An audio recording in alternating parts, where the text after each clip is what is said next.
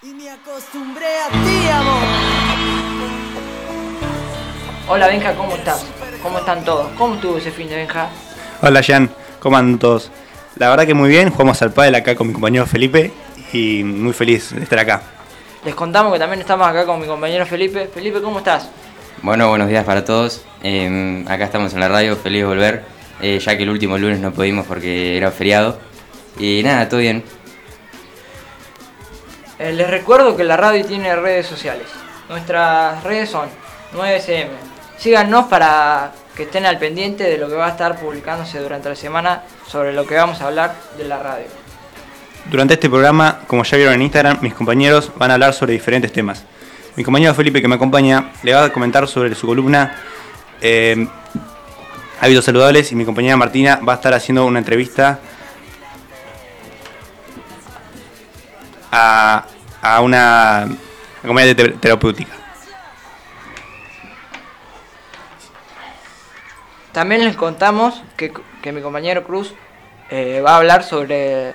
va a hacer una columna sobre el surf y, y sus ventajas de practicarlo.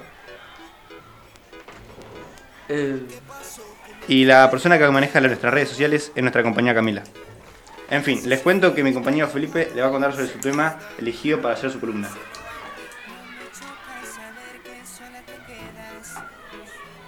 Ah, la música. Eh, vamos a tener como el primer bloque Cactus de Gustavo Cerati.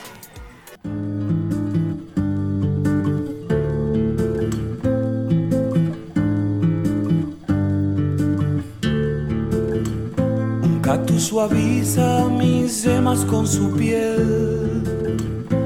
Tiene cien años, solo florece una vez en tu nombre.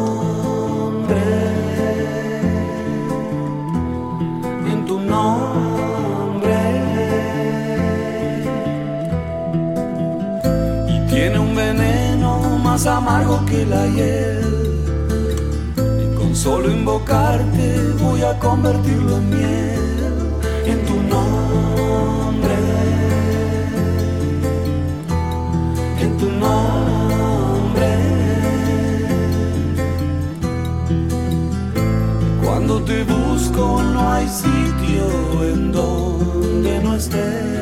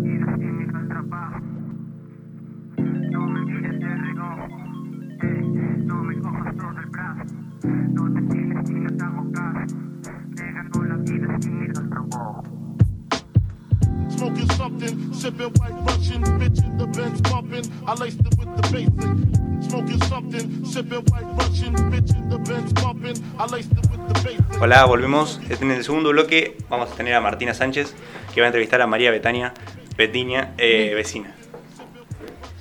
María Betania Vecina trabaja en la Municipalidad de Necochea y el año pasado se recibió de técnica superior en acompañante terapéutico. A pesar de que su trabajo en la municipalidad no está directamente relacionado con sus estudios, Betania es una gran defensora de la salud pública como derechos de todos y todas. Y también estuvo en la red Puentes.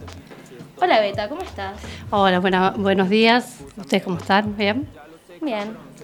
El tema de la entrevista son los consumos problemáticos, así que preparamos algunas preguntas para hacerte. Bueno, ¿qué tipos de consumos hay? Mira, eh, los consumos podríamos eh, dividirlo en tres. Lo que serían los consumos de prueba o experimentación, que son aquellos que eh, una persona lo, eh, hace para saber qué, se siente y que no es algo prolongado. Puede ser o los fines de semana o de vez en cuando y que no, hace- no han consumido en, lo- en el último año. Después podemos pensar en lo que sería el consumo periódico de sustancias, eh, que son aquellos que se prolongan mucho más, pueden ser los fines de semana, a veces también son durante la semana, pero estos consumos no van a intervenir- interferir en su vida cotidiana. Y después podemos llegar a lo que serían la- eh, los consumos problemáticos, que el consumo problemático son aquellos consumos de sustancias legales o ilegales que empiezan a interferir en la vida cotidiana, en los vínculos con su familia, eh, en, los estudios, en el trabajo. Entonces ahí ya empieza a, eh, eh, modificar su vida y, ya no hay un, un desempeño satisfactorio de su vida cotidiana. Bueno, ¿y a qué se considera un consumo problemático? A esto, a que empieza a interferir en la vida cotidiana. Mira, te voy a dar un, un ejemplo muy chiquito. Yo vivía en Buenos Aires, yo tenía un chico que trabajaba, yo trabajaba en un shopping. Este chico, cuando yo lo conozco, tendría 23, 24 años. Yo cuando lo conozco, él lo que hacía era consumir los fines de semana en fiestas electrónicas y no tenía ningún tipo de de problema en su vida cotidiana.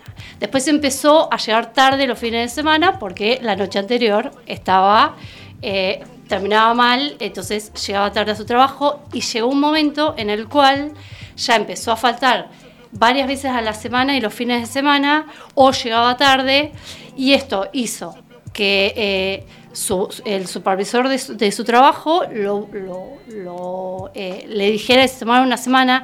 Él no era de Buenos Aires, era de un pueblo, volvió a su pueblo y dejó su- sus estudios, su trabajo, su pareja y nunca más volvió a, a estudiar y hoy en día, después de 10 años, es un empleado de una carnicería y eso frustró su futuro. Eso, cuando el- la sustancia empieza a interferir en tu vida cotidiana y empieza a frustrar todos tus, tus proyectos, es cuando se empieza a pensar en un consumo problemático. ¿Y vos ves que esta problemática puede surgir más en adolescente o en adulto también? En realidad es muy común que, se- eh, que empiece a surgir en la adolescencia, ¿por qué? Porque es un momento en el cual hay mucha incertidumbre, está el momento en el cual ustedes como adolescentes empiezan a, a experimentar, esto que yo les decía, el uso de prueba o experimentación, y eso muchas veces lleva a que no puedan relacionar la diversión con, eh, de- empiezan a vincular diversión con consumo. Claro. Y eso empieza a, eh, ya después no les basta con tomar alcohol. Porque tenemos que pensar que aunque el alcohol es una sustancia legal, es una sustancia eh, adictiva. Entonces, eh, eso empieza a eh, incrementar y después empiezan a probar otro tipo de sustancias y, y después empiezan con drogas mucho más fuertes, mucho más adictivas y eso sí empieza a, interferir en su vida cotidiana. La adolescencia lo que tiene es una cuestión de ustedes siempre están pensando en que tienen que eh, eh, planificar una vida cuando todavía son muy chicos muchas veces. Eh, entonces eso les genera angustia y muchas veces el consumo eh, está relacionado también con el escape a esa angustia que les genera a ustedes la misma adolescencia.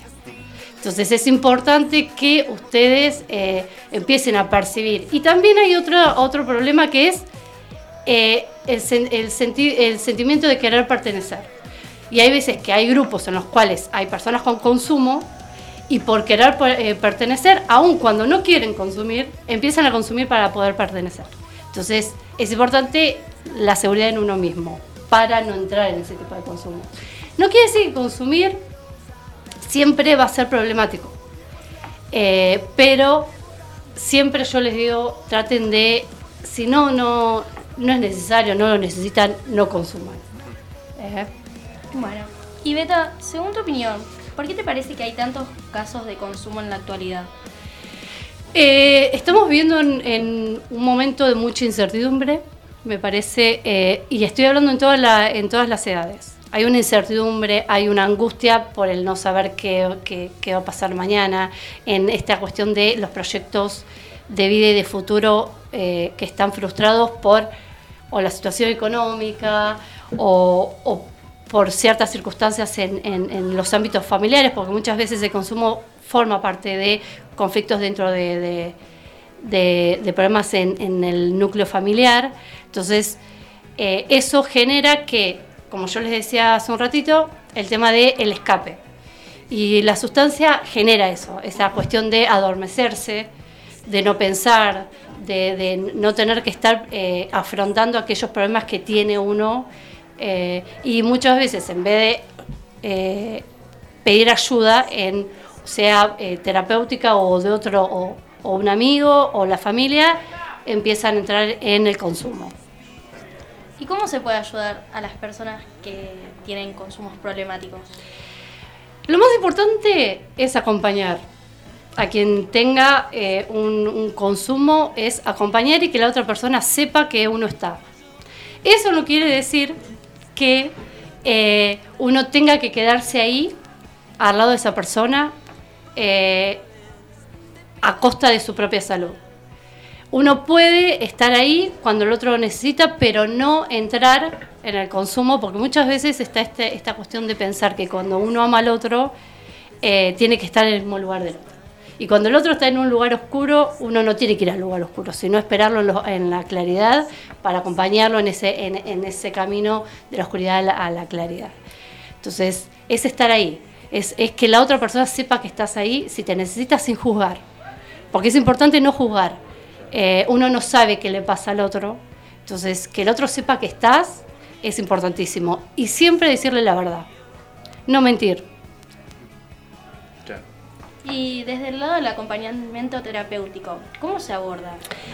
Mira, el, acompañamiento, el acompañante terapéutico tiene ahí un, rol muy importante en el sostén de la persona cuando está eh, trabajando en, en, su tratamiento para que pueda sostener ese tratamiento, porque muchas veces el tratamiento es muy duro. Es tener que enfrentarse no nada más al consumo, sino a todo aquello que les decía hoy, la angustia, lo que les está pasando. Entonces, eh, nosotros ahí tenemos que actuar de sostén, acompañando en ese, en ese tratamiento y además muchas veces también nosotros trabajamos en que empiecen a crear nuevos vínculos, porque muchas veces tienen que, que haber cortes de vínculos con aquellos que también consumen y no pueden seguir relacionándose y vinculándose con personas que consumen. Entonces, que aprendan a vincularse de otra manera y además muchas veces también en, en un principio eh, en el manejo de la plata, porque ellos no pueden manejar plata muchas veces al principio, después para ir trabajando para que puedan. Pero eh, en un principio muchas veces también nosotros en esta cuestión del manejo de plata, para que si tienen que ir a algún lugar, nosotros tengamos, lo acompañamos y que nosotros le podamos dar la plata, pero que no, puedan, no pueden manejar esa plata. Entonces nosotros lo que vamos a hacer es eso. Pero básicamente el, la parte más importante es el, es el acompañamiento y el sostén de esa persona en un momento tan difícil. Sí. ¿Y el acompañamiento terapéutico es viable con todos los diferentes consumos? Sí, me parece que lo, eh, una pregunta más interesante sería si nosotros podemos estar en todo momento de tratamiento. hay momentos en los cuales nosotros todavía no vamos a poder estar, que es en un principio, que es cuando la persona todavía no tiene conciencia de enfermedad. Por nosotros tenemos que empezar el consumo eh, problemático es una enfermedad. Hoy está vista como enfermedad. Cuando la persona no tiene consumo de eh, conciencia de enfermedad, nosotros no podemos estar todavía. Porque nosotros podemos estar cuando el otro nos pueda aceptar, porque nosotros vamos a tener un vínculo, vamos a, entablar un vínculo que permita que esa, que, esa persona pueda transitar ese, ese tratamiento. En un principio es muy difícil. Después sí vamos a ir ayudándolo en, desde otra parte, desde otro lugar de, de ese camino, pero eh, sí, en realidad podemos con cualquier tipo de sustancia, si esa es tu pregunta, eh, no va a ser igual eh, el abordaje, pero sí. Sí, porque en realidad nosotros vamos a trabajar en su autonomía y en que pueda sostener un tratamiento. Bueno, y respecto a eso, ¿solo el acompañante terapéutico está involucrado en el tratamiento o no? No, no, no, no. En, el tratamiento del, consumo problemático es el tratamiento es un, tratamiento integral. Va a haber médicos, va a haber psicólogos, va a haber psiquiatras muchas veces porque va a haber una medicación cuando la, sustancia eh, eh, es muy adictiva. Eh, y muchas veces también hay lugares donde van a tener que ir. Entonces, es, el, abordaje del consumo problemático es integral en todos sus ámbitos.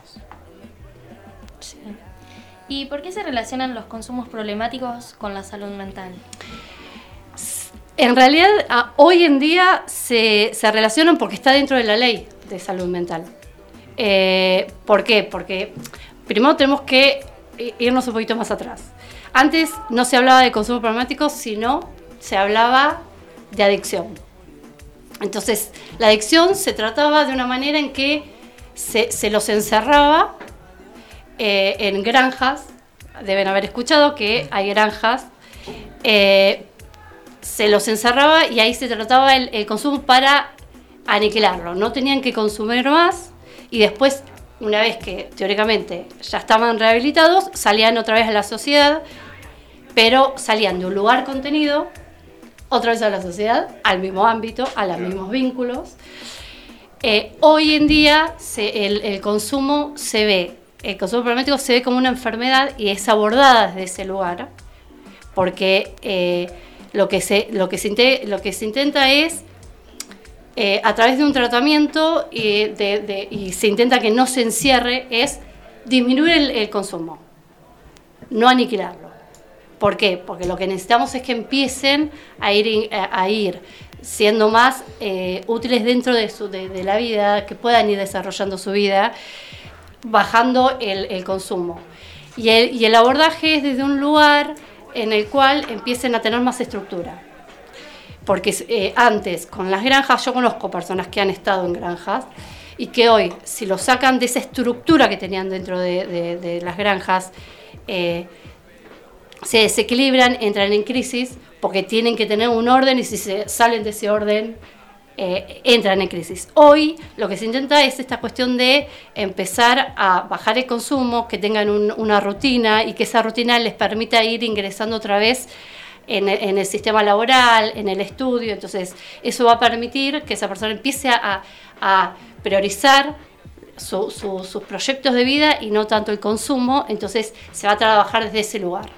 Entonces, dentro de la salud mental, además antes se criminalizaba aquel que consumía. Hoy se ve como una persona que necesita ayuda y que eh, a través de los distintos dispositivos se va, eh, se va a trabajar para que vuelva a insertarse dentro de la sociedad. Por eso es que hay una relación entre salud mental, porque es un problema de salud mental. ¿Y por qué crees que es tan importante la prevención de los consumos? A ver, ¿por qué es importante? Eh, yo igual primero tenemos que pensar qué sería prevenir el consumo.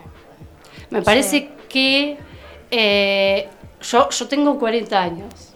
Cuando yo era adolescente como ustedes, a nosotros nos decían no consuman. Pero no había, eh, nosotros no teníamos la, lo que tienen ustedes ahora, que es el acceso a la información. Ustedes pueden agarrar un teléfono y fijarse cuál es tal droga y qué produce y qué les pasa en el cuerpo y todo eso ustedes hoy lo tienen. Yo cuando era adolescente no había forma de saberlo. Eh, la prevención es importante porque lo que, tienen que, que- lo que se tiene que saber es qué les produce a ustedes. Y no y pensar nada más que el, el problema es exclusivamente físico es un error. Porque ustedes tienen que saber que ustedes van a tener un problema físico, un problema emocional, y además consumir los lleva a estar en situaciones de vulnerabilidad. Eh, el consumo de alcohol eh, puede pasar que ustedes salgan, toman mucho alcohol y van a estar en una, situación de vulnerabilidad y les puede pasar algo y eso también forma parte del consumo. Ustedes tienen que, que saber y eso tendrían que ustedes, porque está bien que deberíamos, de- debería haber una campaña, pero ustedes tienen la forma de saberlo. Ustedes pueden buscar información. Yo tengo una hija de su edad y yo siempre les digo lo mismo. Sí. Eh, yo siempre les digo lo mismo. Yo no les voy a decir no consuman, porque a mí no me van a escuchar, porque soy una persona que tiene muchos años más que ustedes, y muchas veces a ustedes les cuesta escucharnos a nosotros, que somos grandes. Yo no les puedo decir no consuman. Yo le, lo que le digo a mi hija, y se lo digo a ustedes también, es, ustedes quieren consumir, busquen qué quieren consumir. Y fíjense cuáles la- las consecuencias que van a tener. Y pregúntense si realmente vale la pena exponerse a las problemáticas que van a tener por, por una diversión. Y si es por, por, eh, pertenecer a un grupo y si hay un amigo que te está incentivando para, para consumir, pregúntense por qué ese amigo los está incentivando. ¿Por qué el otro quiere que vos consumas?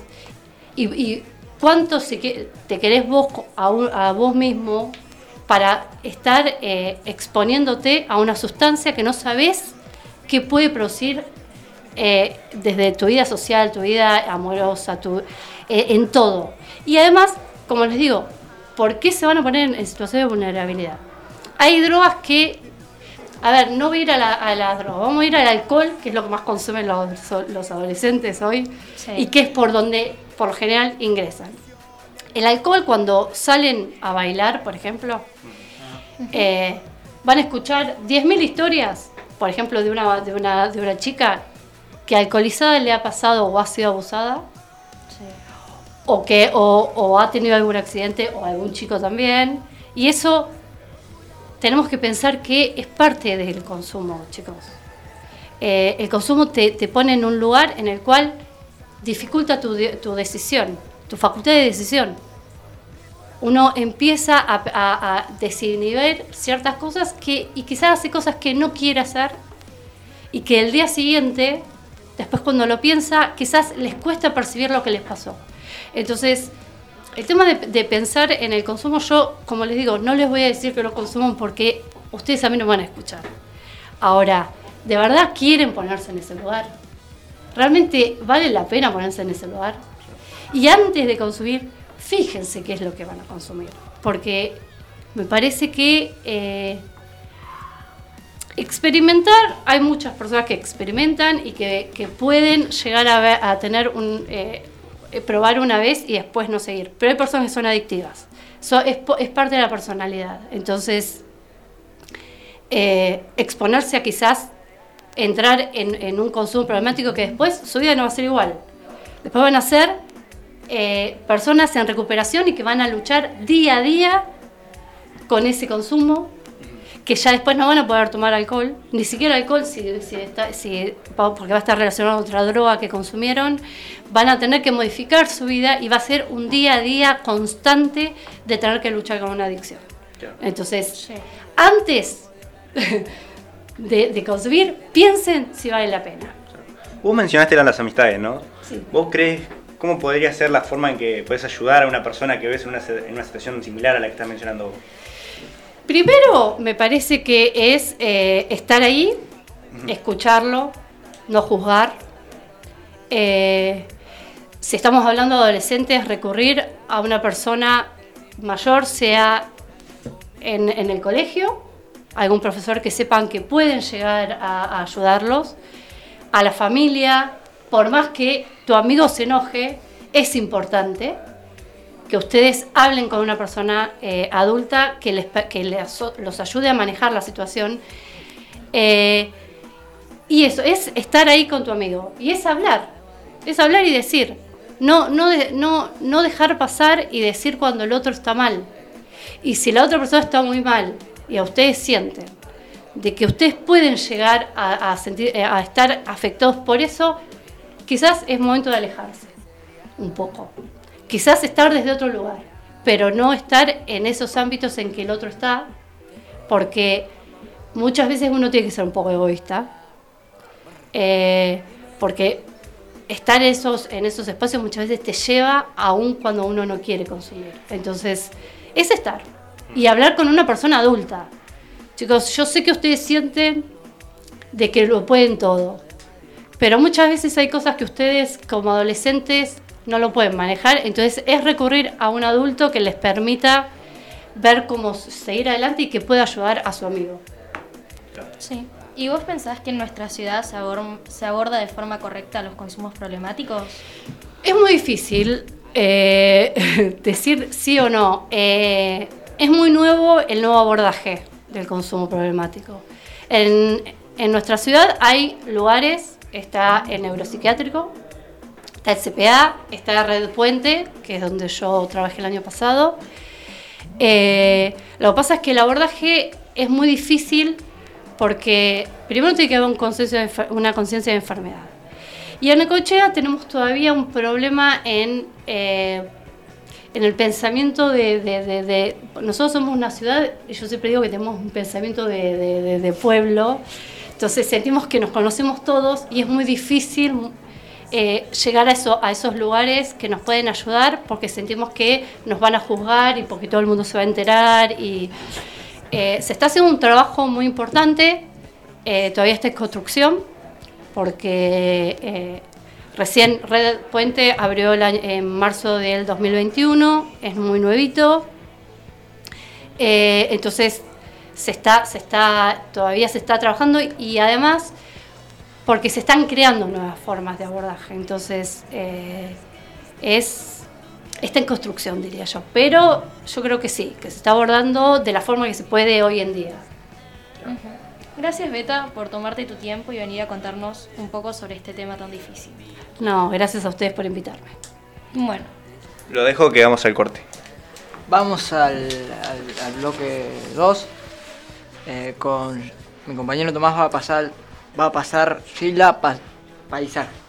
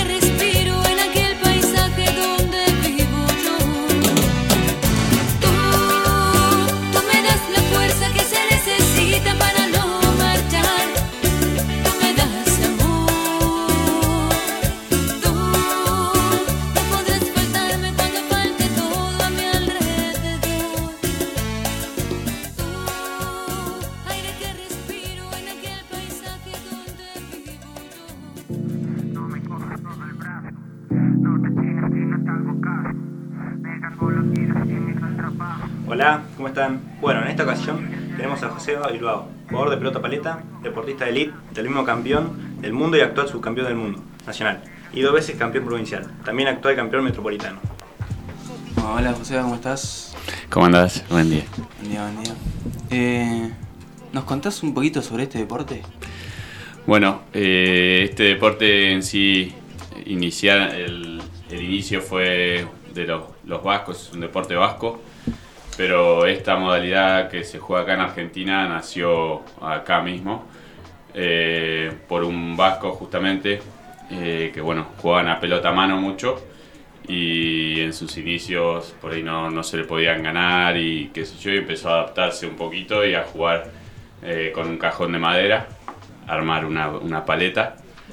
Y bueno y primero primero fue con la paleta de la vaca con el homóplato con eso se jugaba a la, a la pelota. Y después empezó con eh, eh, un carpintero a hacer con una paleta, eh, una paleta de madera. Esos fueron los inicios de, de la pelota argentina que se conoce o pelota paleta. Eh, fuá, no sabía. Eh, ¿cómo, ¿Cómo empezaste en este deporte? Bueno, de chico eh, yo jugaba, eh, soy del centro vasco y, y bueno, la, eh, la familia, todo, toda la vida dentro del centro vasco. Y me gustaba hacer todos los deportes, mi, papá jugaba, eh, mi abuelo. Y bueno, inicié a jugar al básquet y a la paleta ahí dentro del centro vasco que eran los deportes que había. Y estaba todo el día, la verdad, arrastraba una paleta, jugaba todo el día al, al básquet, me- soy bastante deportista, juego a lo que venga. Y bueno, y un poquito me fui inclinando por ese lado, ya más eh, de, de solo de la paleta, un poco más de grande, cuando se empezó a abrir un poquito todo y a jugar torneos y, y, bueno, y a viajar, pero no es que se buscó, lo buscaba mucho, sino que se fue dando todo, eh, pero la verdad que jugar juego desde, desde chiquito. Eh, o sea, que siempre hiciste paleta y básquet, nada más. Eh, sí, o sea que jugué torneo y todo, sí, a la, la paleta y al básquet, pero en sí por ahí he, he hecho un poco de, de tenis, de pádel, eh, handball, volei, fútbol, me gusta, me gusta y jugaba, jugaba todo, pero sí lo que me dediqué bastante más era la paleta y al básquet hasta que tuve que dejar el básquet porque ya estaba como un poquito más profesional en, en la pelota paleta. ¿Y cuándo te diste más o menos cuenta que podías vivir de esto y, y apasionarte por esto? En sí vivir, todavía no me doy cuenta, no es que... Ah, No, eh, no es un, es un deporte bastante amateur y, y si bien somos profesionales y nos dedicamos, no es eh, que podemos, muy pocos se pu- pueden vivir realmente de lo que es la pelota paleta. Eh, y bueno, yo mientras jugaba y demás para poder seguir jugando y viajando y todo, eh, tenía mi propio trabajo y trataba de, de coordinar con eso.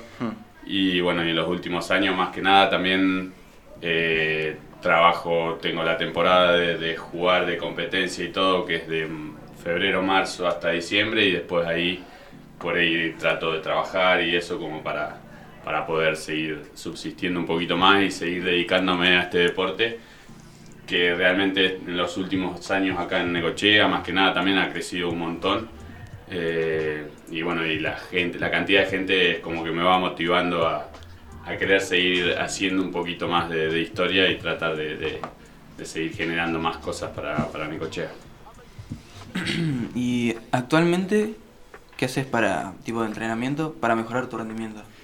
Bueno, siempre le di mucha importancia a la, parte física desde, desde hace ya muchos años, cuando por ahí no era tanta, no se le daba tanta importancia.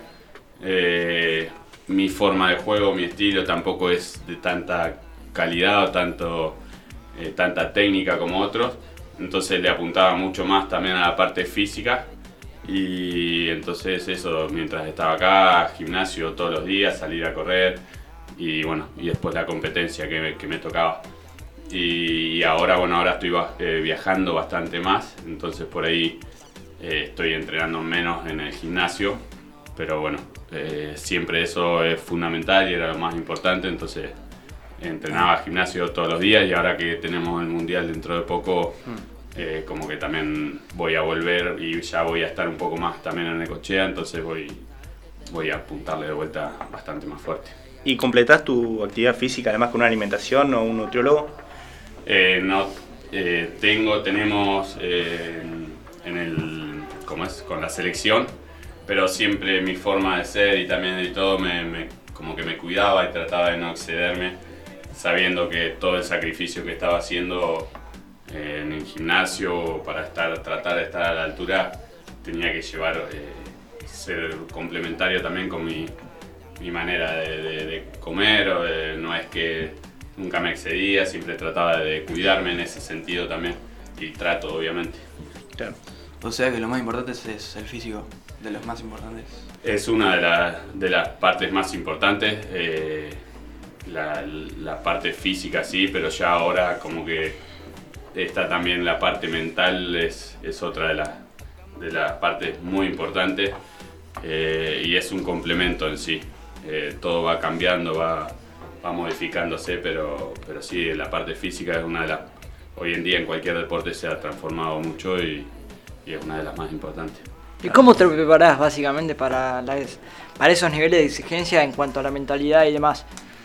Eh, bueno, no sé si tenemos psicóloga teníamos psicóloga deportiva en la selección también. Eh, y en el acá, o sea, no es que me preparo, sino como que trato de, visualizar también, de darme cuenta y enfocarme bastante en lo que en lo que puede pasar, en lo que podría en lo que podría pasar en cada momento, en cada situación del partido. Eh, y bueno, y trato de jugar también un poco con, con la cabeza de los, de los contrarios y, y como que en, ese, en esas cosas también, antes es como que lo empecé a ver un poco antes y a, a llevarle un poco más el apunte a que la parte psicológica era lo más importante. Y nada, me preparo, pero eh, personalmente nada más tratando de visualizar un poco. Eh, José, entonces la parte psicológica es muy importante, ¿no? Porque por ahí no se le da mucha importancia en los deportes, pero eh, juega mucho papel, ¿no? Sí, sí, totalmente. Eh, y eso, como ha ido evolucionando todo y cambiando, eh, la parte psicológica creo que hoy en día es la más importante también. Y también hablabas de una selección, eh, formás parte de un plantel nacional. Comentanos un poco sobre eso, José. Eh, ¿Cómo es el equipo? ¿Qué torneo juegan? Etcétera. Eh, sí, estoy con la selección desde el 2010. eh, y bueno, todavía no, o no se dieron cuenta o no me echaron todavía. Eh, pero soy uno de los, el más grande creo que quedó en la selección hasta ahora. Eh, y bueno, nos preparamos cada 15 días. Ya hace muchos años venimos eh, entrenando en Buenos Aires. Vamos los fines de semana. Eh, así que nada, eso estamos. Siempre hay torneos diferentes que se van en cada año, eh, se van presentando. Y este año tenemos el mundial en Francia, así que bueno, eh, nada, entonces nos venimos preparando para eso, para, para fines de octubre tratar de, de llevar a Argentina de vuelta a lo, al- a lo más alto o a lo que se pueda. Claro. Eh, ¿Vos crees que el campeonato mundial fue el título más importante de tu carrera? Eh, sí, obviamente para, para el exterior, para los por ahí el que no conoce tanto, lo que sea, sí, un, ser campeón del mundo, un título mundial es lo más importante, pero bueno, para nosotros también en, a nivel nacional la pelota paleta es, es lo más importante del mundo y hay veces que algún torneo de estos como el metropolitano, el provincial, que son los más competitivos, o el argentino, eh, es más difícil que por ahí ganar en lo que es pelota paleta un mundial. Eh, porque hay mucha competencia y hay muchas parejas que, que pueden ser campeonas del mundo. Pero bueno, yo juego- con la selección juego a otra especialidad que se llama paleta cuero, que diferente y ahí sí por ahí es más difícil. Francia, España eh, y Uruguay también son, son muy competitivas. Y es muy difícil, sí, también ahora es, o sea, este mundial, yo siempre en- eh, con la selección juego a otra rama, no, no la que me dedico, la que nos dedicamos acá en Argentina. Entonces por ahí sí es, es- es difícil el título mundial que, que se logró. Claro. ¿Y, y qué sentís ser campeón mundial? Eh, nada, o sea, no, no lo tomo. Es algo, no sé, es algo lindo, obviamente, que queda, queda para, para la historia y para el recuerdo y que, te recuerden así, pero bueno, eh, para nosotros, no sé, no, eh, nos dedicamos a esto, vivimos y bueno, es, algo lindo, es un título más y, muy importante, obvio, que quedará, que sumó para, para la selección. O sea, la pelota paleta es el, el deporte que más títulos mundiales le ha dado a, la, a Argentina. Así que es muy importante eso. Bueno.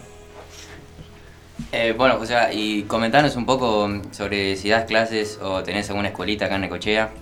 Eh, sí, hay, hay escuelitas de pelota paleta. Por suerte, ya hace varios años estamos, se ha podido eh, formar parte. Estábamos, era complicado, yo también viajando y todo, era, era difícil de que pueda dar clases. Eh, y bueno, por suerte ahora ya tenemos un profe también. Eh, arrancamos con uno de los chicos que eh, apuntándole nosotros en la semana y eso, pero después bueno ya pudimos conseguir a alguien y está, está los sábados de 9 a 1 de la tarde y después también los, los martes a la tarde, a las 3 de la tarde, de 2 a 3 hay, otro, hay otras clases. Pero bueno, en sí después hay clases para, para principiantes, clases de mujeres, hay, hay mucha, se- está creciendo mucho y hay- se le está dando mucha importancia. Y bueno, yo cuando estoy también puedo, les doy una mano, trato de estar siempre ahí, pero, pero sí, por suerte hay, hay una escuelita que ya está afianzada bastante. ¿Y qué le dirías, por ejemplo, a un, a un chico o una chica que quiera arrancar en este deporte? Eh, nada, que siempre todo deporte iniciarse es lo más, lindo, lo más importante, que se puedan eh, sociabilizar y bueno, la pelota paleta tiene algo que, que es muy difícil de, de arrancar, pero cuando se arranca eh, realmente te apasiona, les gusta mucho. Eh, todos los que han iniciado ahora este último tiempo, eh, por ahí se, reprochan un poco de cómo no entraron hace rato a la, paleta, porque, por qué no lo conocieron o por qué no se animaban a jugar. Es algo lindo el deporte, eh, el ambiente también de afuera y todo es algo, algo muy lindo que, realmente si, si tienen la chance o si pueden y les gustaría, eh, hay que acercarse que, que no se van a arrepentir. Bueno, muchas gracias. Gracias a ustedes.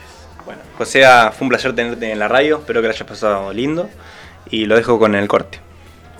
Eh, para el bloque 3 vamos a tener per- Persiana Americana de Soda Stereo.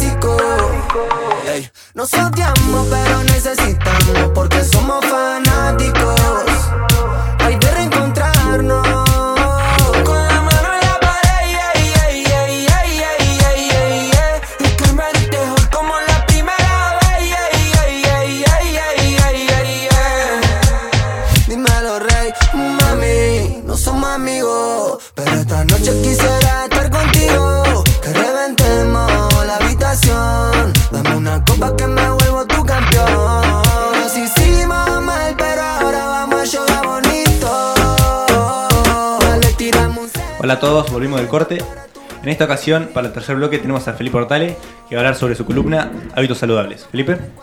Bueno, muchas gracias muchachos. Eh, sí, elegí hábitos saludables, ya que me parece muy importante tocar este tema, eh, ya sea para todas las edades.